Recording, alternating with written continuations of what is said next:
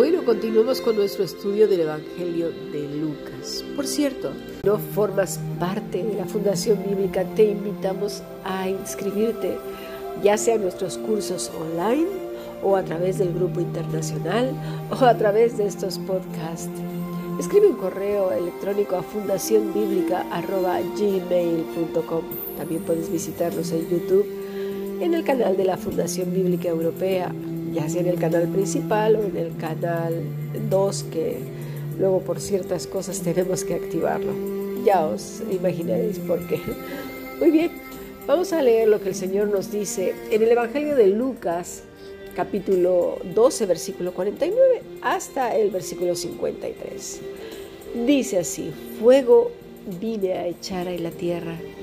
¿Y qué quiero si ya se ha encendido? De un bautismo tengo que ser bautizado y cómo me angustio hasta que se cumpla. ¿Pensáis que he venido para dar paz en la tierra? Os digo no, sino disensión, porque de aquí en adelante cinco en una familia estarán divididos, tres contra dos y dos contra tres Estará dividido el padre contra el hijo y el hijo contra el padre, la madre contra la hija y la hija contra la madre, la suegra contra su nuera y la nuera contra su hija. Hasta aquí, palabra de Dios. Miren, este pasaje ha sido tan mal interpretado, le han querido dar todo tipo de, interpretaciones y y miren, sobre todo en el área judía, por eso no consideran a Cristo el Mesías, porque el Mesías lo que iba era traer paz, no disensión. Pero eh, están pensando que, que Cristo es el que vino a sembrar esa disensión. Entiéndase lo que se está diciendo aquí el grave error de no leer todo el contexto del que está hablando el Señor es querer sacar esta parte, arrancarla de, su contexto y, hacer una historia paralela, un estudio ahí ajeno a lo que el Señor está diciendo. Recordemos que está hablando de cuando Él venga. Recordemos que está hablando en el capítulo 11 y al principio de este capítulo 12 de sus adversarios, cómo lo persiguen, cómo, eh, verdad, eh, eh, rechinan los dientes al escucharla. Ahora, es, vamos a analizar un poquito porque necesitamos antes de pasar a profundidad lo que él está diciendo aquí, es preguntarnos, en aquel entonces, aquellos que estaban rechinando los dientes y estaban en contra de Jesús, ¿estaban viviendo en armonía los unos con otros? ¿Acaso estaban las familias unidas y viviendo en armonía, verdad? Y cuidando de los padres. Tan es así que el Señor les llama la atención, ¿verdad? De que no cuidaban de las viudas y de los padres, que tenían que ver por la viuda y el huérfano.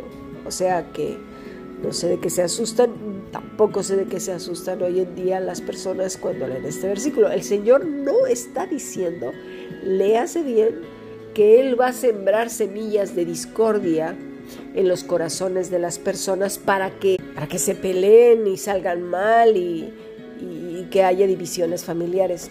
Eso yo no lo leo. A ver, vamos a repasar. ¿eh? Fuego vine a echar en la tierra y qué quiero si ya se ha encendido. Mira, Juan dice, yo he venido a bautizar con agua, pero Jesús en qué iba a, bautizar? En Espíritu Santo y fuego. Más de una vez, vamos a ver toda la escritura, más de una vez el Señor se manifestó en fuego. ¿A qué sí? A Moisés, la zarza ardiendo. En la columna de fuego que les eh, guiaba en la noche era fuego, ¿verdad? En, por ejemplo, en el caso de de Elías, ¿verdad? Cuando oró para que la ofrenda fuera quemada, pues ¿qué tenía que haber sido? Pues fuego. Y en Sodoma y Gomorra, fuego. O sea, el fuego representa purificación. Purificación para no ir muy lejos. Cuando se acerca Moisés a ver qué, qué, qué pasaba ahí, el Señor le detiene y le dice, descálzate. Eh, es purificador el fuego. Bien, tengamos eso claro.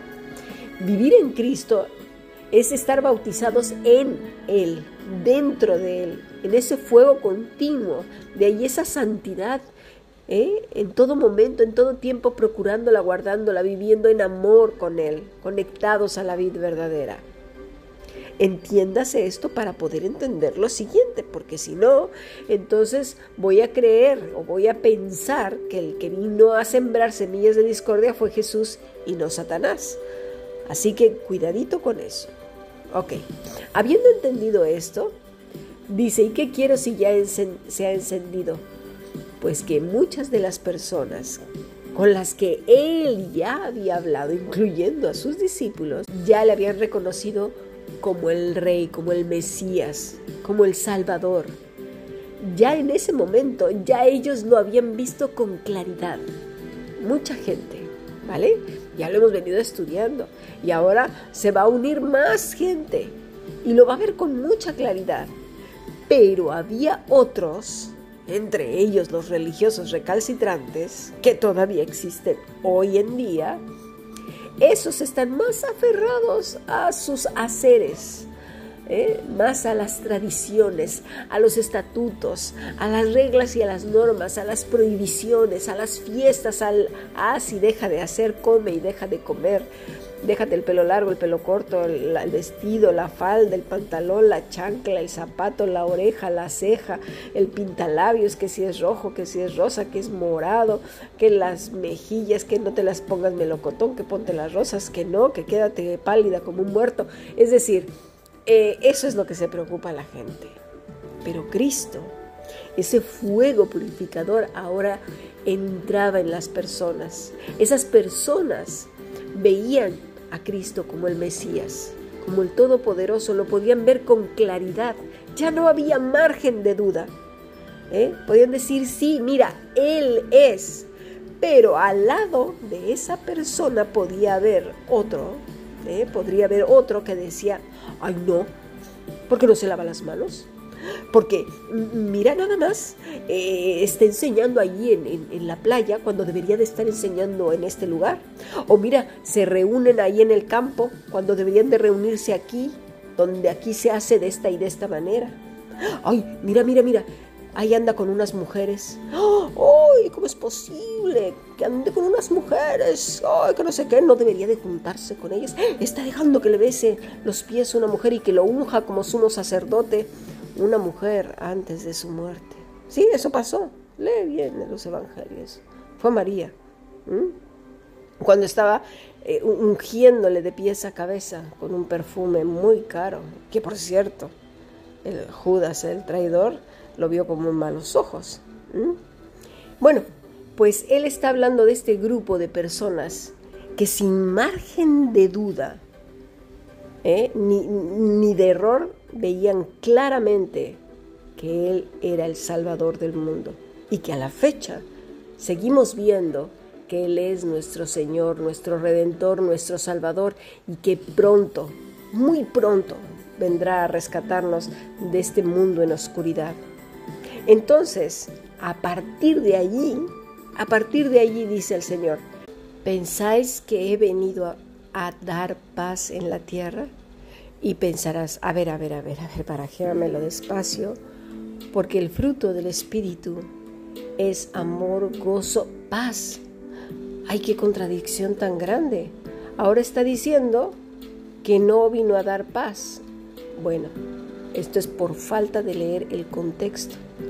Lo que él está diciendo, que gracias a que las personas identifiquen en él al, Mesías, al Todopoderoso y que vivan en él, para él, ¿eh? y que la razón de la existencia de la persona sea él, eso va a ocasionar que otras personas, específicamente las que en el capítulo 11 y en el 12, que son los religiosos, de toda la faz de la, tierra, eh, porque esos hay en todos lados, llámese cristianos, llámese eh, testigos, eh, llámese mormones, llámese quien sea.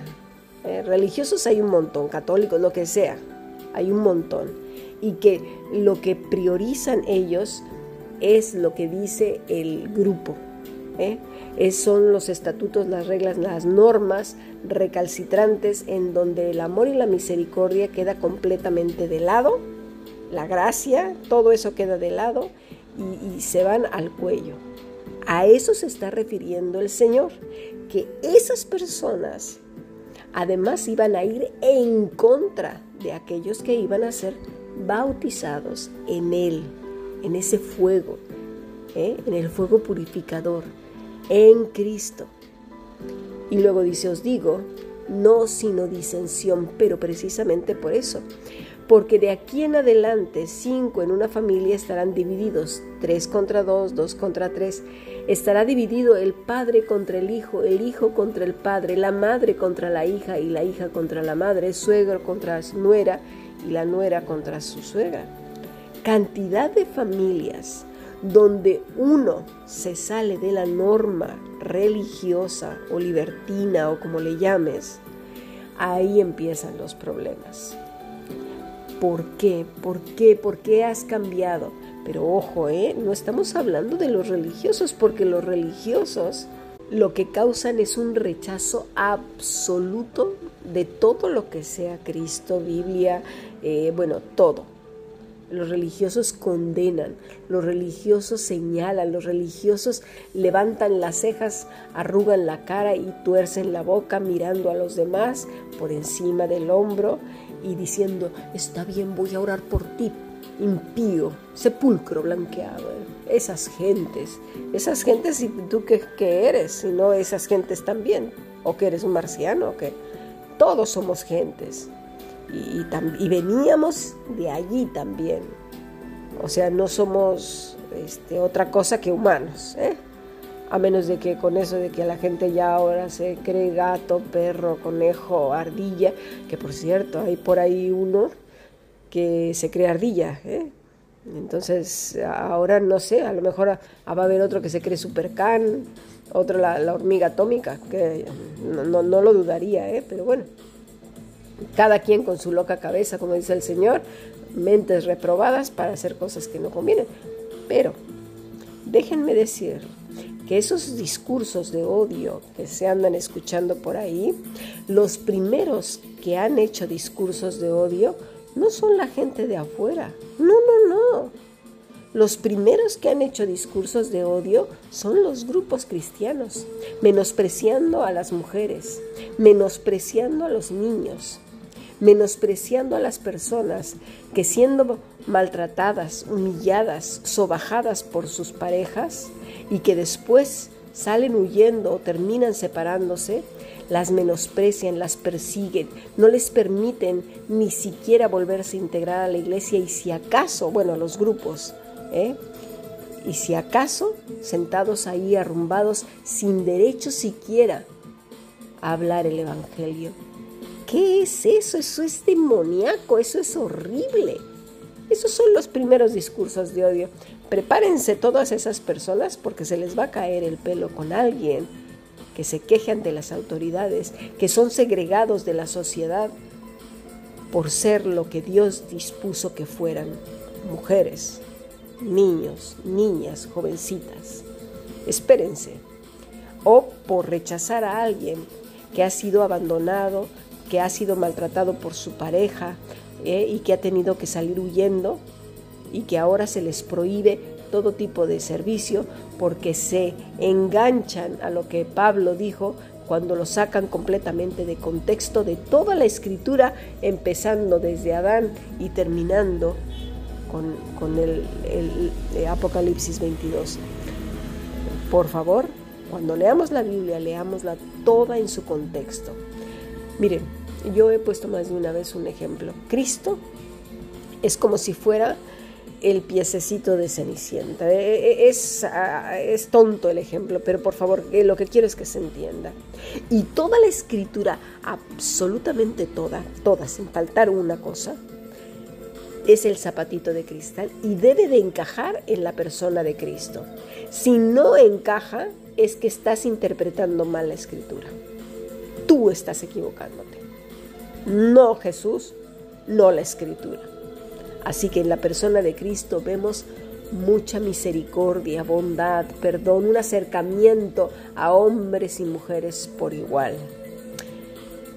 Entonces, vemos cómo todo esto, eh, el pecado del hombre, el pecado del hombre, no que Cristo sea el que siembra semillas de discordia, es el que provoca todas estas cosas porque se creen que son de Cristo, porque se creen religiosos y porque no ven en Cristo realmente el Señor, el Todopoderoso Misericordioso que creó al hombre y a la mujer por igual a imagen y semejanza de Él. ¿Vamos entendiendo a lo que se está refiriendo el Señor? Y que estas cosas se iban a intensificar más y más y más al pasar el tiempo. Estos trajeados, que con trajes caros, con las cejas tan elevadas como el guasón, ¿eh? y con esa mirada arrogante y soberbia con la que predican y que además hacen la voz así toda fuertota y, y, la levantan y condenan y esto y luego la quebrantan tanto, ¿verdad? Para que la gente me diga, ay, mira qué bonito. ¿Mm? Somos tan fáciles de impresionar. Conozcamos la escritura, conozcamos a Cristo de cerca. Y automáticamente en esa misma conversación, no, no es otra, no se fue a otro lado y pasaron siete semanas o al día siguiente, no, no, no, en esa misma conversación, en ese contexto, porque ya hemos visto que antes está hablando de su venida, o sea, en esa misma conversación, unos segundos antes, si así lo queremos ver, habla de su, de su segunda venida, pero automáticamente después de lo que acaba de decir, de que a causa de su persona mucha gente eh, se va a ir en contra de los cristianos, de los que viven en él, en el fuego del Espíritu Santo. Eh, dice, versículo 54, decía también a la multitud, cuando veis la nube que sale del poniente, luego decís, agua viene y así sucede. Y cuando sopla el viento del sur, decís, hará calor y lo hace. Y mira lo que dice, hipócritas ¿Sabéis distinguir, distinguir el aspecto del cielo y de la tierra? ¿Y cómo no distinguís este tiempo? Eh, es importante que veamos todo el contexto del que está hablando. Está hablando que se va a intensificar más y más, porque además el remanente ya en el último tiempo es tan pequeñito que muchos se irán en contra de este remanente porque la oscuridad es tan grande, la apostasía es tan grande, se ha puesto los estatutos, las normas, las leyes, las tradiciones, el ponte, no te pongas, ve, no vayas, festeja, no festejes, come, no comas, todas esas cosas. ¿eh? Es chica, no es chica, es mujer, es hombre, es pollo, es gato, es conejo, es piojo, es liendre, es una lombriz, yo qué sé, con eso de que la gente se cree cualquier cosa. Bueno, pues en ese tiempo de tinieblas, esto se va a intensificar, se está intensificando. ¿Sí? Y versículo 57, que ya todo esto lo vamos a ir viendo más y más y más a lo largo de estos días. Dice, ¿y por qué no juzgáis por vosotros mismos lo que es justo? Lo que es justo, noble, santo, puro, a eso se está refiriendo el Señor. Él está no hablando de que va a sembrar semillas de discordia, sino que es tanta la ceguera, tanta la religiosidad, tanto de que se creen tan santos, ahora sí como dicen eh, a Dios dando y con el palo dando, con el mazo dando. Gente mala, mala, mala, muy perversa, muy hipócrita, muy mustia. ¿eh? Versículo 58. Cuando vayas al magistrado con tu adversario, procura en el camino arreglarte con él. No sea que te arrastre al juez y el juez te entregue al alguacil y el alguacil te mete en la cárcel. Te digo que no saldrás de allí hasta que hayas pagado aún la última blanca. Está refiriéndose a esos hipócritas que según todo lo hacen justo, es por amor. Ay, te, he destruido la vida, pero es por amor. Yo creí que todo estaba bien. ¿eh? Te arruiné toda tu existencia, tu familia o lo que sea, o, toda tu vida, o, o, tu trabajo, o tu negocio, lo que sea, pero fue por amor. ¿eh? A ellos se está refiriendo. ¿eh? Les está diciendo hipócritas, mira, ¿sabes qué? Deja ahí tu ofrenda, como dice el Señor, y cuando arregles todo regresa. Pero no me vengas ahora a decirme que tú eres la gran maravilla y hagas lágrimas por todas las paredes, ya las tengas embarradas de mocos y lágrimas diciendo que, que eres, eh, bueno, la Madre Teresa de Calcuta, cuando en realidad eres un demonio. Se refiere el Señor a esos, a esos que dicen que son y no son. Tienes nombre de que vives, pero estás muerto. A esos que le dice el Señor, eres miserable, pobre, ciego. Échate colirio en los ojos. Mira a ellos, entiéndase eso. A esos que persiguen a los justos, al remanente, a los que verdaderamente son a los que siguen al maestro, que no siguen las normas de los religiosos. Ay, mira, mira, allá se están reuniendo en una barca. ¿Cómo es posible? Deberían de reunirse aquí en el templo. Ay, pero mira, ¿eh? se están reuniendo allá entre los tri en, el, trigo, en el trigal. ¿No? Ya, ya me parezco el trabalenguas del trigo del trigal, pero bueno, se están reuniendo allá en el trigo. Pero ¿qué es, ¿cómo es posible? Pues que se reúnan entre semana, pero que vengan aquí tal día, si no, no le damos validez. Ay, pero mira, ahí está enseñando la mujer samaritana. Es la mujer samaritana, es una mujer. ¡Ay, pecadora! Horrible, qué, qué mujer. Hay que condenarla. Tráiganse las piedras, no le hagan caso. Vamos a, a sabotear toda su enseñanza aunque el Señor haya dado el visto bueno. Eso a ellos les tiene sin cuidado, ¿eh? Sin cuidado. Bueno, pues a eso se está refiriendo el Señor desde Lucas capítulo 11 hasta Lucas capítulo 12, todo completo. Estaban detrás de él un montón de religiosos de todas las edades, sabores y colores y grupos y de todo, rechinando los dientes porque se salía de la norma, porque se acercaba a los niños, porque enseñaba a los niños, porque las mujeres se enseñaban, porque las mujeres iban con él, porque iba a fiestas, porque comía, porque no comía. O sea, e, era buscarle tres pies al gato cuando tiene cuatro. De verdad deseo de todo mi corazón que esta enseñanza sea enriquecedora para vosotros porque el Señor es precioso y que se entienda bien lo que él está diciendo en Lucas capítulo 12 versículo 49 al 53. Esto no puede tomarse por separado. Es toda una charla que él tiene, una enseñanza a las multitudes que estaban con él, pero a un grupo muy reducido que era el que iba a entender perfectamente bien lo que él estaba diciendo.